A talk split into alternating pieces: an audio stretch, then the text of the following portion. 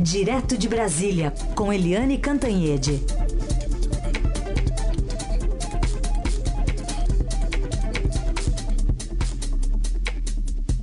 Eliane, bom dia. Bom dia, Raíssa e Carolina, ouvintes. Bom dia, Eliane. Bom, vamos começar falando sobre esse embate aí lá na CCJ, né, entre uma tropa de choque que não conseguiu conter os disparos que vieram da oposição, atingiram o próprio ministro da Economia, Paulo Guedes, né, apesar é, de a gente observar, pelo menos é, nas manifestações aqui nas redes sociais, o governo falando que o Paulo Guedes foi muito aguerrido, foi corajoso na hora de defender a, a reforma, mas ele precisa de alguém para aprovar essa reforma também. Não adianta apenas defender é, o texto. Que avaliação você faz deste bonde todo? Bem, a primeira coisa é que aconteceu o previsto. Por que, que o Paulo Guedes não foi na semana passada à CCJ? Porque ele estava vendo que ia ser entregue aos leões. E ontem ele foi efetivamente entregue aos leões. Você via aqui na foto ali, nas imagens da CCJ, o PT ocupou todas as primeiras fileiras. Né? E cadê a, a, cadê a base governista? Cadê o PSL, que é o partido do presidente da República e do ministro? Né? É, foi uma luta desigual. O PT estava sumido, desaparecido desde a eleição, passou todo o pós-eleição, a transição e esses primeiros 100, quase 100 dias de governo sumido. Todo mundo se perguntava: cadê a oposição? Cadê a oposição? Porque quem fez oposição ao governo nesses primeiros 100 dias uh, foram exatamente os parlamentares, os líderes e os partidos que são potencialmente aliados ao presidente da República. Ou seja, a confusão do governo é que foi oposição a ele a oposição efetiva, PT, à frente, sumiu e reapareceu ontem com tudo. O Paulo Guedes chegou lá e todos os primeiros é, convidados, chamados para perguntas, todos eram uh, do PT e da oposição. Ali houve uma quebra com o Marcelo Freitas, que é o, o relator mais lá no fim, né? E o Paulo Guedes não, ele estava isolado, sozinho, né? Cadê o PSL? Aliás, é, isso mostrou também que o, o, PT tem um monte de parlamentar muito experiente, a começar da Gleice Hoffmann, que era senadora e como ia perder a reeleição, agora está na Câmara. A Gleice Hoffmann estava lá e fez uma pergunta muito provocativa, que é uma pegadinha. Ô ministro, o senhor viveria, sobreviveria com 400 reais por mês que é? O valor de pessoas de 60 anos aí, previsto para 60 anos, é, pessoas miseráveis ou é, com deficiência. Então, essa a PT muito experiente, Gleice Hoffmann, etc. E do outro lado, o presidente da comissão, Felipe Francischini, tem é, 27 anos, é um quase um menino perto daquela gente. O relator, o delegado Marcelo Freitas, é também de primeiro mandato, não é um político. Né? Ele é um delegado da Polícia Federal, enfim, é, e está aprendendo ali a manha, o jogo. Então a, a oposição teve estratégia e teve tropa. E os governistas é, não tinham nem estratégia, nem tropa, e os comandantes muito verdes ainda. É, quanto ao Paulo Guedes, eu achei que ele foi bem. Eu achei que ele foi bem por quê? Porque ele, é, em vez de ter cálculo político, ele foi ele. O Paulo Guedes foi Paulo Guedes. Então, ele tentou levar uh, o debate para o campo técnico, mas reagiu com pavio curto ali na hora das provocações. E ele também não tentou ser diferente, não tentou ser político, porque ele não é político. Ele foi ele. Então, ele é, fez o velho discurso dele, já conhecido, ratificado, de defesa de por que é necessária a reforma da Previdência. Fez também um discurso de que quem vai ser mais cobrado são quem, aqueles que têm privilégio, que a reforma não trata igual os desiguais. Né? Quem tem mais privilégio vai ser mais penalizado, quem vai ser quem tem menos, quem está na base da pirâmide vai ser menos penalizado. E nas provocações ele reagiu sim com um pavio curto. Ele não levou desaforo para casa, não. E quem pode condená-lo, né? Por isso, quem pode condená-lo? Na teve ali chamaram ele de rentista, ele disse como rentista. Eu não sou rentista, eu tive ali uma, um episódio ligado a bancos, mas eu sou um professor, eu sou um empreendedor, eu criei vários cursos de MBA, de preparação de executivos, é, e na verdade eu gostaria mesmo era de ser professor. E disse, olha, eu estou perdendo dinheiro para estar tá aqui mas é porque eu acredito que eu posso ajudar num país melhor. Então, essas coisas têm efeito. A, a Bolsa é, deu uma despencada no meio de, do depoimento, quando viu que ele estava cercado. Depois deu uma leve recuperada, acabou em baixa, mas deu uma leve recuperada. Agora, é, uma coisa que precisa ficar, só para concluir esse nosso comentário, uma coisa que precisa ficar muito clara, né? É, para quem teve a sensação, e isso vale para mercado, para opinião pública, para a sociedade em geral, é, quem achou que aquilo ali representa o Congresso Nacional está errado. Aquilo ali não representa o Congresso Nacional. Aquilo ali é uma oposição que é em franca maioria no Congresso e que não tem capacidade, poder e votos suficientes para derrotar a reforma da Previdência. O grande derrotado de ontem é, não foi o ministro da Economia. O grande derrotado de ontem foi a base aliada do presidente Bolsonaro. E também, Eliane, eu acho que deixa claro que o PT não quer um debate sério sobre a questão, né? Ah, claro, ficar com tchutchuca, tigrão, né, e pegadinhas. Tudo bem, a oposição tem que fazer o papel um, dela exato, de cobrar um e criticar, mas não na base de tchutchuca e tigrão, porque isso não é um debate sério, né? Uhum. Curioso é que, Eliane, um governo que tem tanta gente com patentes aí, é, é, é capitão, generais, delegados, é, policiais, é sempre tem, mas não tem uma tropa lá no Congresso né, para defender o ministro. Ficou totalmente exposto lá o ministro Paulo Guedes. Né? Vocês repararam que nem os líderes do governo apareceram. Eu achei que pelo menos a, a Joyce Hasselman, que é corajosa, audaciosa, fosse aparecer. Ele estava lá abandonado, ele estava jogado é. fora ontem. Eliane, hoje, agora de manhã já, o presidente dá uma guinada no discurso, recebe vamos, o, o que ele aparentemente chama de a velha política, justamente para tratar da reforma. O que, que, você acha dessa listinha aqui, Eliane? Marcos Pereira, do PRB, Gilberto Kassab, do PSD, Geraldo Alckmin, PSDB, Ciro Nogueira, do PP, ACM Neto, do DEM, Romero Jucá, do MDB, são todos presidentes de partidos que o presidente recebe hoje.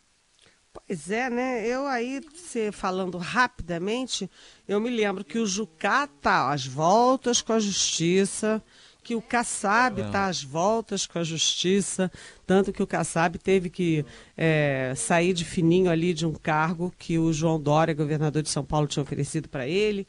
Enfim, é, são legítimos representantes da velha política. E o presidente Jair Bolsonaro passou 100 dias praticamente dizendo que não ia falar com ninguém, não ia receber ninguém, ia bater a porta na cara de todo mundo, porque velha política. E agora ele mudou, mudou de repente e não explicou exatamente por quê. Eu entendo por quê porque ele percebeu certamente, convencido ali pelo Paulo Guedes, pelo Nixo Lorenzoni, pelo pessoal da, do entorno dele que política se faz politicando, ou seja, conversando. É claro que nenhuma dessas pessoas vai chegar lá, o Jucá, o, o Kassab vai chegar lá, olha, me dá cargo aí, me dá dinheiro aí, me dá emenda aí. Ninguém vai fazer isso. Mas todo mundo quer ser ouvido, todo mundo quer participar do processo, todo mundo quer chegar nas suas, nos seus partidos e dizer, olha, o presidente da República quer isso, o presidente da República falou da importância.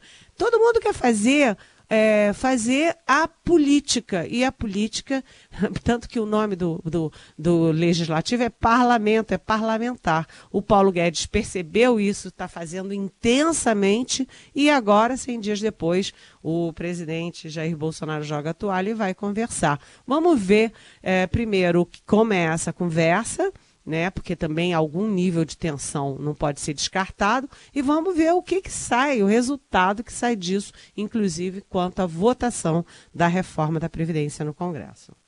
Muito bem. Eliane, vamos falar ainda sobre o Supremo Tribunal Federal? O ministro Dias Toffoli decidiu retirar de pauta o julgamento das ações que tratam da prisão após condenação em segunda instância, que estava marcado agora para o dia 10 de abril. E, na ocasião, os ministros poderiam, inclusive, mudar o entendimento atual que permite a execução antecipada da pena, é, medida considerada né, um dos pilares da Operação Lava Jato. E, de acordo com a assessoria do tribunal aqui, informa o Estadão, o presidente atendeu aquele pedido da OAB, né? É, e aí, no final das contas, a entidade diz que, é, enfim, ainda precisa se inteirar do processo. O Toffoli é, acatou, aceitou essa justificativa e agora vamos ver para quando é, que essa decisão vai ser, vai ser tomada, né? Vai ser alterada. Pois é, essa questão da prisão de segunda instância, prisão a partir da prisão, é, da, da, condenação em segunda instância, ou seja, por um colegiado, um tribunal, é, é uma questão muito delicada, que já foi definida três vezes, decidida três vezes pelo Supremo, mas como é sempre por um voto, né, fica sempre ali aquela espada de Damocles, né?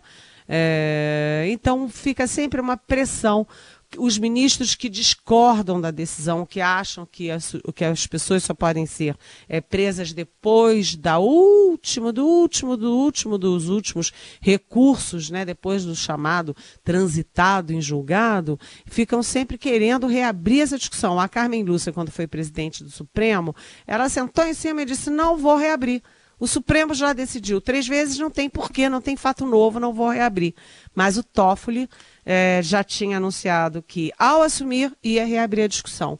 Só que ele viu que a coisa não é tão simples assim porque é uma questão muito delicada, que envolve muita tensão e que, se o Supremo mudar essa revisão, não apenas tem um efeito muito prático, porque o ex-presidente Lula pode sair da prisão, porque é, centenas, sei lá, talvez até milhares de pessoas possam sair da prisão, como além de ter esse resultado prático, tem um efeito político, porque vai ser uma gritaria infernal. O que, que eles estão fazendo? É, eles estão tentando deixar primeiro o STJ e o próprio Supremo é, analisarem os outros recursos do Lula. Né? Então, depois de resolver o caso do Lula, aí resolve-se em tese. Por quê? Porque eles não querem fulanizar a decisão, não querem que, se, que pareça que eles estão tomando essa decisão para uma eventual mudança para favorecer o Lula ou para prejudicar o Lula. Né, no caso de, de manter. Mas, mas aí nesse mas caso, curi... nesse caso, na verdade, o, o STJ estava esperando a decisão do Supremo, né? Para também julgar o recurso do, do Lula sobre o triplex, né? Porque um empurra para o outro. É, é. Na verdade, ninguém quer decidir. Agora, no fato, o fato é o seguinte: é que, se vocês notarem, é, foi suspenso, não vai ser mais no dia 10, mas não tem nova data. Isso. Ficou em aberto, ou seja, o Dias Toffoli pode pôr em pauta, como ele tinha feito, ou pode não pôr em pauta, como a Carmen Lúcia fez. Vai ficar empurrando, empurrando, e certamente um é, um caldo de cultura importante nessa decisão, certamente, obviamente, é a questão política. É ambiente político para o Supremo se reunir e tomar essa decisão, no momento em que o Supremo é também alvo desse processo todo aí muito corrosivo de denegrir a imagem de, de instituições e de pessoas. Eliane, aproveitando que a gente está falando do Supremo, ontem teve uma sessão que virou um ato de desagravo, várias entidades defendendo o próprio Supremo. Só, você viu que o ministro Marco Aurélio não estava, né? Pois é, essa, essa é, reunião de ontem, essa sessão, o Dias Toffoli suspendeu a sessão de julgamentos e colocou aí, abriu para essa homenagem que foi em cima de um manifesto de quase 170 entidades, incluindo, por exemplo, a CNI.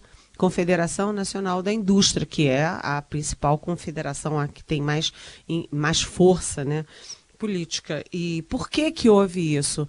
É por causa do que eu disse na minha coluna de domingo passado no Estadão, que é o seguinte: é, existe uma parte do bolsonarismo, aquela parte dos é, chamados olavetes, aí inclui filho do, os filhos do presidente da República, existe aí o assessor da presidência para assuntos internacionais, enfim, existe toda uma parte do, do bolsonarismo que é, está sempre condenando o establishment. Tá, no ataque diário via redes sociais contra o establishment. Quem é, quem é o establishment? O establishment é o, a justiça, principalmente o Supremo Tribunal Federal, né, é a mídia, né, a mídia escrita, falada, televisada, enfim, e o Congresso Nacional, a chamada que eles ficam chamando de velha política o tempo inteiro.